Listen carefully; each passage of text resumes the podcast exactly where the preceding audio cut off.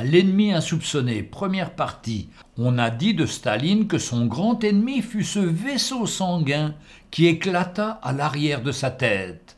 Serait-il possible que ce vaisseau témoin de chacune de ses pensées meurtrières n'ait pu supporter le poids de sa conscience, accablé par tous ses crimes? En effet, Staline avait passé la majeure partie de sa vie à éliminer ses adversaires et même des milliers d'innocents, par crainte pour sa personne et par désir de gouverner sans risque de concurrence possible. Vous pouvez vous imaginer le cynisme de celui qui prononça ces paroles. Un mort est une tragédie, un million de morts est une statistique. Mes amis, nous travaillons pratiquement tous à vaincre nos éventuels futurs ennemis qui menacent notre existence. Ainsi, nous nous consacrons au sport pour vaincre la fatigue, à la diététique pour amenuiser les effets du vieillissement. Certains pratiquent les arts martiaux pour se défendre, d'autres le yoga pour faire le plein de zen, afin de combattre cet ennemi moderne qu'est le stress. En définitive, on est tous au combat contre un ennemi quelconque. Mais sommes-nous prêts à nous défendre contre celui qui nous frappera subitement et mortellement? Personne ne connaît réellement le défaut de sa propre cuirasse.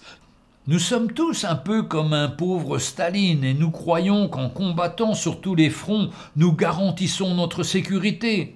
Nous avons même acquis l'art d'une manière experte et habile de refouler quelque part à l'arrière de notre crâne ce que notre conscience nous reproche clairement à l'avant et qui assombrit notre regard.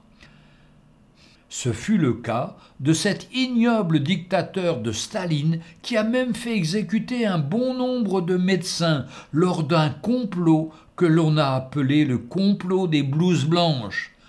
Ce faisant, il élimina, peut-être du même coup, celui qui avait la science pour le guérir. C'est comme cela que nous ignorons souvent que l'ennemi qui peut nous tuer est celui qui vit en nous, et que celui que nous suspectons et que nous cherchons à détruire est celui qui peut nous sauver. Telle fut l'œuvre machiavélique des Juifs au temps de Jésus. Ils portèrent la main sur leur Messie et sans le comprendre, firent de lui non seulement leur sauveur, mais aussi celui du monde entier. Jocelyn Série.